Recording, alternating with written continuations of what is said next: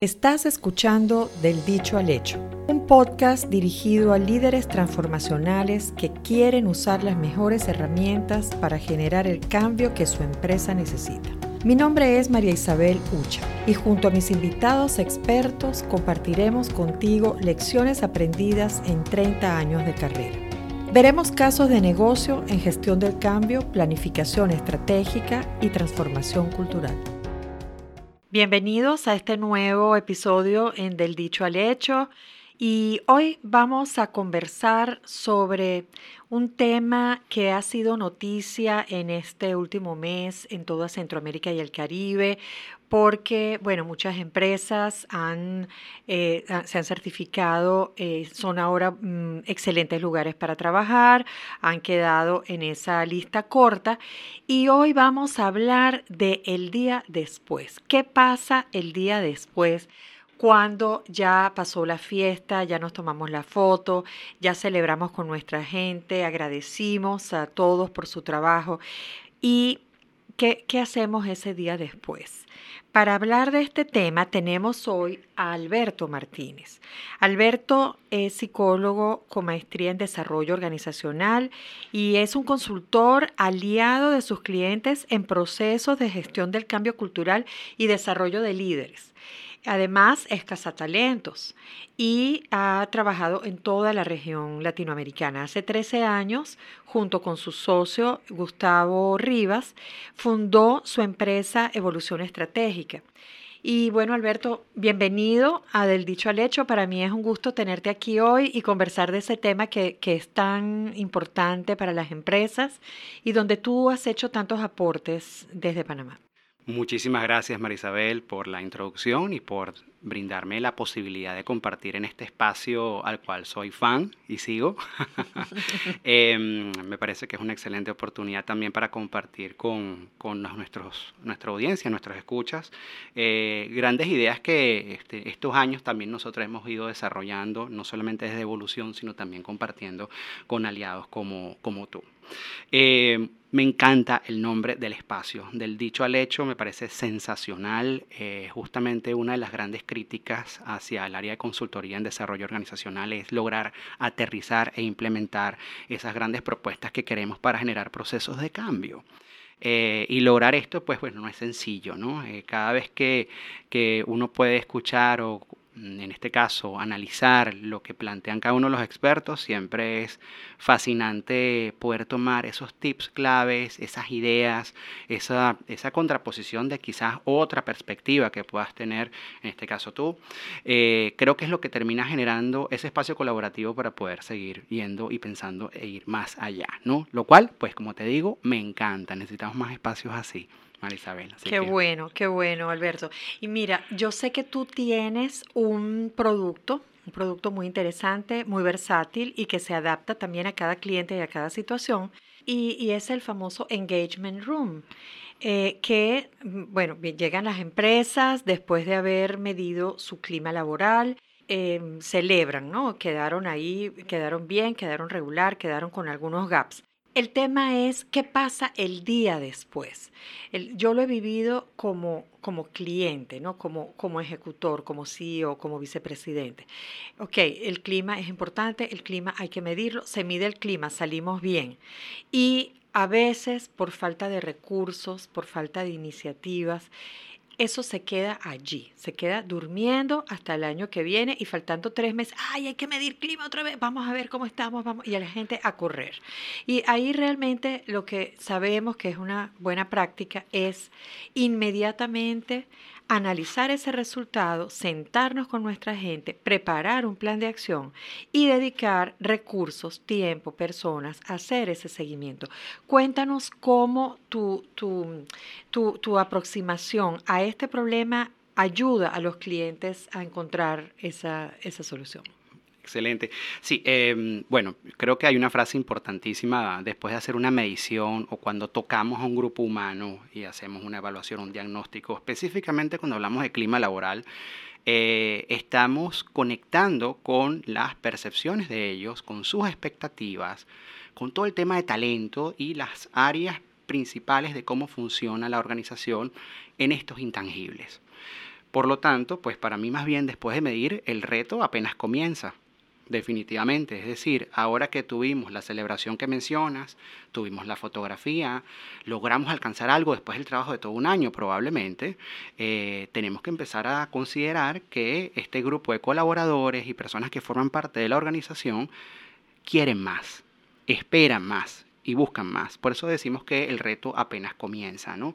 Eh, desde nuestra perspectiva, la barra definitivamente es muchísimo más alta si existe algún tipo de ranking, si eso genera una expectativa adicional dentro de la gerencia, pero mucho más importante en los colaboradores. Los colaboradores son los que van a volver a ser evaluados, medidos, diagnosticados, probablemente dentro de un año y mantenerse arriba, mantenerse en el top de las organizaciones es lo más difícil a la hora de hablar de, clima. Quizás la, percepción que nosotros tenemos de clima también varía un poco, ¿no? Es decir, se mide clima y siempre se, medio de, se habla de satisfacción, de clima laboral, porque es un conjunto de categorías que lo definen, pero nosotros lo vemos un poco más allá y, y creo que el enfoque y la tendencia global ahora es hablar de engagement, ¿no? Entonces tenemos siempre en el foco de toda intervención que vayamos a llevar a cabo como compañía, la necesidad de construir engagement. De ahí lo que mencionabas también. Nosotros en este caso hemos diseñado una metodología de trabajo denominada Engagement Rooms.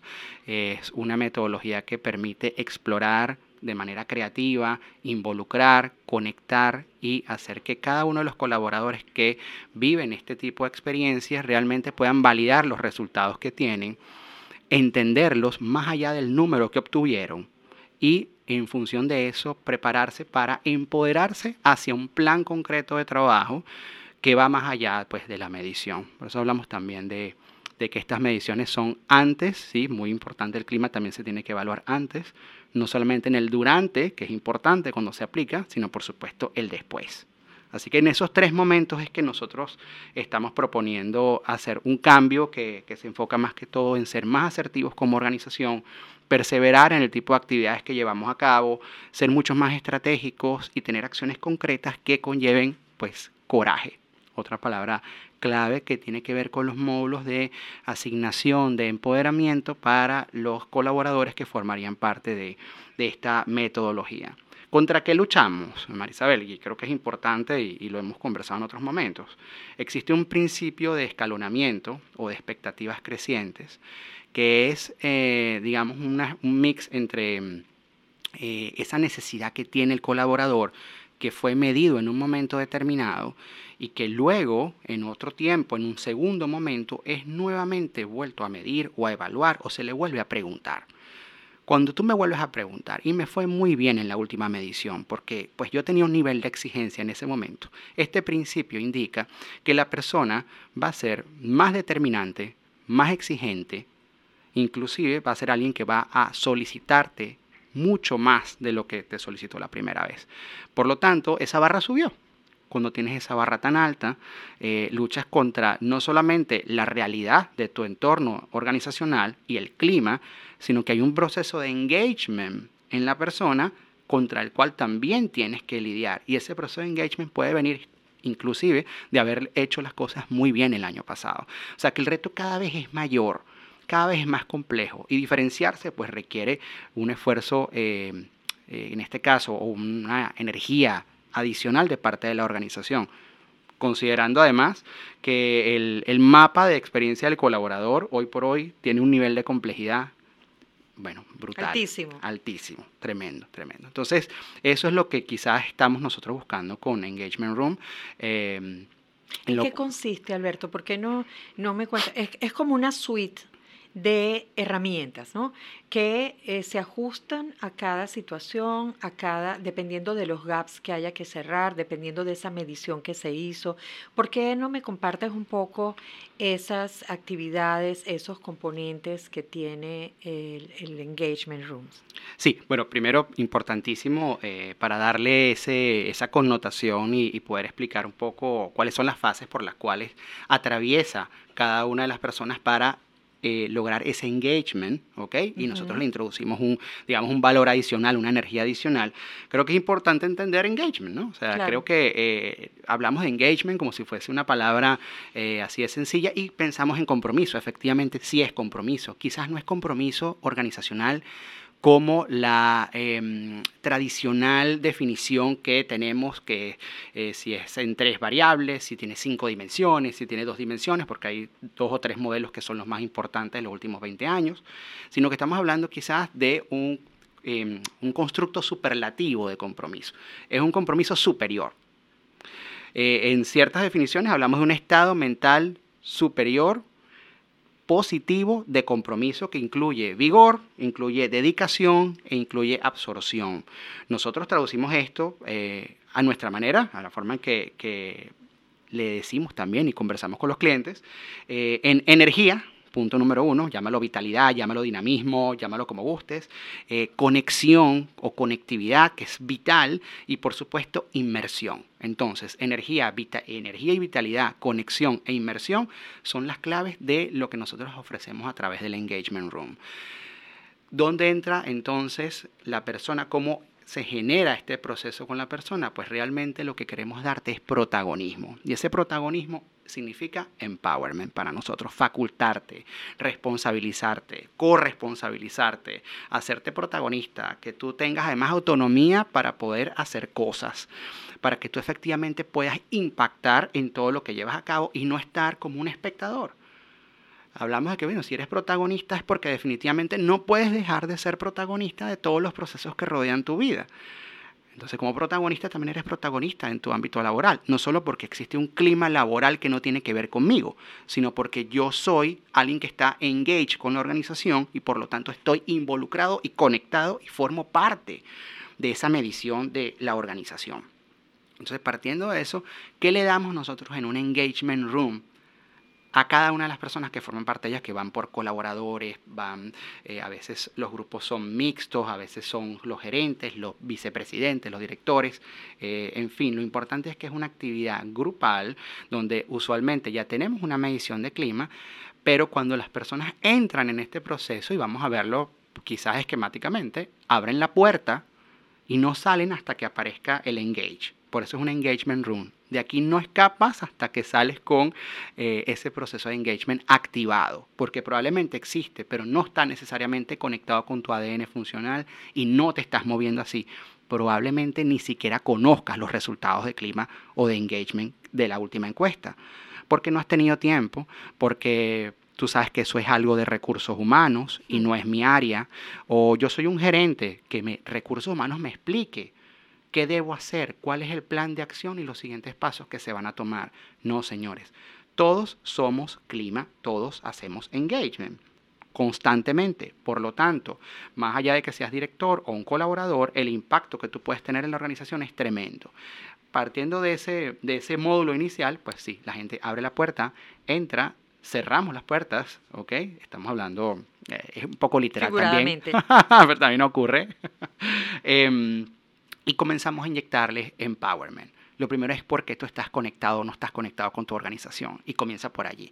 Eh, la, sesión eh, inicia en un proceso de exploración en cómo tú te vinculas con la organización antes de ver resultados, antes de validar los resultados, antes, antes de ver algo que sea tangible, digamos, de la última medición. De ese proceso, ya con las personas eh, más involucradas con la, con la situación que estamos viviendo, comenzamos a, de una forma muy dinámica, a empezar a validar, a hacer una especie de validación en caliente de lo que ellos ven sobre los resultados que ocurrieron. Y tienen la posibilidad de levantar la mano y decir, yo eh, para mí ese resultado que aparece allí no necesariamente se corresponde con la realidad de hoy. Típico, porque es que han pasado tres meses o cinco desde que se hizo la medición y eh, ya no es el mismo jefe, el mercado cambió, eh, hay una tendencia mundial que puede haber cambiado por completo los mercados, o inclusive, pues yo, este, la verdad, ya me relaciono distinto con la organización, con mis pares, con mis equipos, con mis supervisores, etc. Por lo tanto, puede haber cambiado el resultado. Y el punto es que definitivamente el número es para discutir alrededor de él y no necesariamente vamos a estar enfocándonos en que ese es el resultado y vamos a valernos del plan de acción. No, el plan de acción se genera a raíz de las opiniones que pueden ir generando cada uno de ellos cuando se dan cuenta de que la realidad quizás sea otra o se valida a través de estas aplicaciones que nosotros manejamos, eh, muy entretenidas para que todos puedan participar en tiempo récord, eh, sin importar el número de participantes, pero se va generando ese engage de que yo estoy revalidando, rebotando, es prácticamente estoy otra vez, estoy midiendo y así voy validando. Qué bueno. Mira, e, está muy, muy claro para ese caso donde ya hubo una medición de clima previa y sabemos dónde están los puntos débiles. Pero tú imagínate esta situación, Alberto. Em, yo, por ejemplo, eh, estoy en una empresa donde me gustaría participar en el ranking el año que viene o medir clima el año que viene de una manera visible para poder utilizarlo para mejorar mi branding de empleador, para atraer mejor talento, etcétera. Cuéntame, para eso ¿Cómo se le da la vuelta al engagement room o hay alguna diferencia en cómo se ejecuta ese, esa metodología para este tipo de empresas? Sí, correcto. Em, la versatilidad de la metodología permite no solamente trabajar con empresas que ya tuvieron o lograron hacer algún tipo de medición de cualquier estilo, ya sea este, una medición de clima como tal o de engagement mucho más compleja. Eh, por supuesto, los engagement rooms funcionan para poder generar estos planes de acción eh, preparados realmente a la medida y donde quedan empoderados en Power Projects cada uno de los colaboradores con una mezcla particular de managers y colaboradores muy pequeña para tener resultados en muy pocas semanas. Son actividades de alto impacto organizacional. Ahora, esto viéndolo hacia una organización que está pensando en que es vital y estratégico construir engagement a partir de eh, este año o el año que viene, las organizaciones necesitan prepararse previamente para poder hacerlo. El Engagement Room tiene esa versatilidad y esa flexibilidad.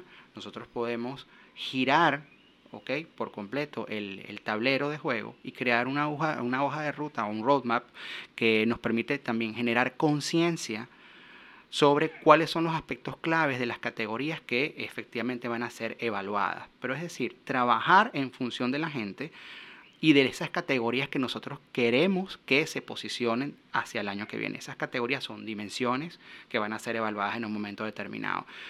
Las personas viven el proceso, se preparan para, entienden que este clima en este momento, yo soy protagonista de mi proceso de clima y por lo tanto cada proceso que yo toque, todo lo que yo haga dentro de la organización, mi voz en todo momento también está generando engagement. Esa conciencia de va generando, por supuesto, como insight, va generando cambios de actitudes. Y los cambios de actitudes se reflejan en la posibilidad de la elección de conducta. Cuando tú puedes elegir conductas es porque estás rebotando con otras personas, otros interlocutores, conductas o comportamientos que tú consideras que favorecen lo que sería en este caso ese estado de armonía que estamos buscando. Eh, y llamémoslo armonía, pero también tiene un componente de productividad Claro. Cuando tú tienes un nivel alto de engagement, lo que tienes es agilidad. Sí. Y eso es vital. ¿Quieres desarrollar relaciones de business partner dentro de la organización? Necesitas agilidad, necesitas engagement y necesitas mover a la gente. Pero es importante que las personas vivan ese proceso. Tú no puedes llevar a, a un futbolista de élite, a un deportista de élite, a una competencia sin un entrenamiento previo. Te tienes que preparar esa preparación no es una sobrepreparación porque yo voy a ser evaluado, no, es una preparación de cara a que nosotros tenemos que internalizar un estilo de vida diferente. Y ese estilo de vida compagina con los compañeros de trabajo, entiéndase, todos los reportes, los pares y nuestros jefes, supervisores y líderes de la organización. ¿Y por qué no? Pues yo también, yo también ser líder. Algo que me gusta mucho de esa metodología es el redireccionamiento del foco. Eh, tradicionalmente era recursos humanos el dueño del proceso de clima y eh, tenían eh, uno de los KPIs más importantes por los cuales es medida la gente de gestión de talento es el clima laboral. Y, y eso lo que ha hecho es, como tú mencionabas antes, em, hacer que los, los, gerentes se sientan ajenos al proceso. La gente se sienta ajena. Eso es un tema de recursos humanos. Si hay mal clima, es recursos humanos el responsable. Esta metodología hace responsables, corresponsables a toda la comunidad en la oficina. Eh, eh, alta dirección, gerentes, eh, todos los colaboradores, los hace responsables del clima laboral, porque entienden que todos somos responsables también de eso, todos podemos incidir en ese microclima a nuestro alrededor y si no hacemos ese cambio de foco, va a continuar siendo, bueno, recursos humanos que no tiene recursos normalmente, porque esto es un pico que se produce al momento de la medición, el plan de acción no ocurre, no hay mejoras, no, y al final, al final, lo determinante y lo que hace la diferencia de esta metodología es que va a la causa raíz y lleva, conlleva cambios de conducta en, en, la gente. Cambios de conducta que al final el, la medición es algo incidental, es algo, ok, ah, sí, el día de la medición. No es como cuando te preparas para un examen propiamente, que eh, estudia las preguntas del examen y, estás, eh, sabes, poniéndole una capa de maquillaje y después de la medición aquello se olvidó y no quedaron conductas que cambien la manera de hacer las cosas en la empresa. Estabas conversando sobre los Power Projects. ¿Qué otro tipo de actividades? ¿Por qué no nos cuentas un poquito en los minutos que nos quedan descríbeme un poquito cómo, cómo son eh, un, ejemplo de ese tipo de proyectos que se generan en la metodología. Sí, em, a ver, en, en, el caso de los Power Projects particularmente, eh, definitivamente el, dueño del proceso es la gente, ¿no? Es importantísimo entender que eh, recursos humanos en todo esto es un facilitador, coordinador, y aunque estoy seguro que son protagonistas, pues no, yo les diría no, no seamos los protagonistas. Los protagonistas son tus colaboradores, son los líderes en diferentes niveles de la organización, quizás los directores o los vicepresidentes no tienen el tiempo por un tema estratégico de formar parte de iniciativas completas, pero los colaboradores y los gerentes sí. Y pueden llegar muy rápido a la gente y generar un impacto eh, bastante, bastante grande. ¿no? Eh, pensando en estos planes o estos proyectos de poder eh, basados en metodologías, digamos, del entorno de Tony Robbins, Everyday Power, como hablábamos al principio, queremos empoderarte para que generes cambios. Si esto va a ocurrir así, necesitamos que un grupo pequeño, dos o tres personas, generen en un momento determinado en la organización que estemos hablando, algún tipo de ventaja adaptativa que venga como resultado de las conversaciones, discusiones, validaciones del engagement room. Típico que encontramos una arista que haya sido importante, como puede ser el tema de agilidad, que creo que es un punto vital. Agilidad inclusive a nivel de eh, lo que puede ser la vida del colaborador dentro de la organización. Entonces, ¿por qué no desarrollar una aplicación si somos una empresa de tecnología?